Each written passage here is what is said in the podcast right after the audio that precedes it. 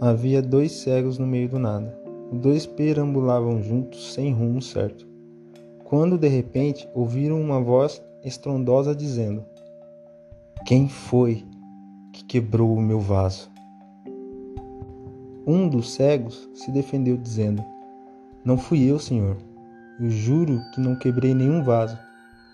Enquanto o outro cego ficou calado. Então o primeiro cego continuou seu discurso. Se não fui eu que quebrei o vaso, só pode ter sido aquele que perambula comigo. A partir daí, foi criado o universo.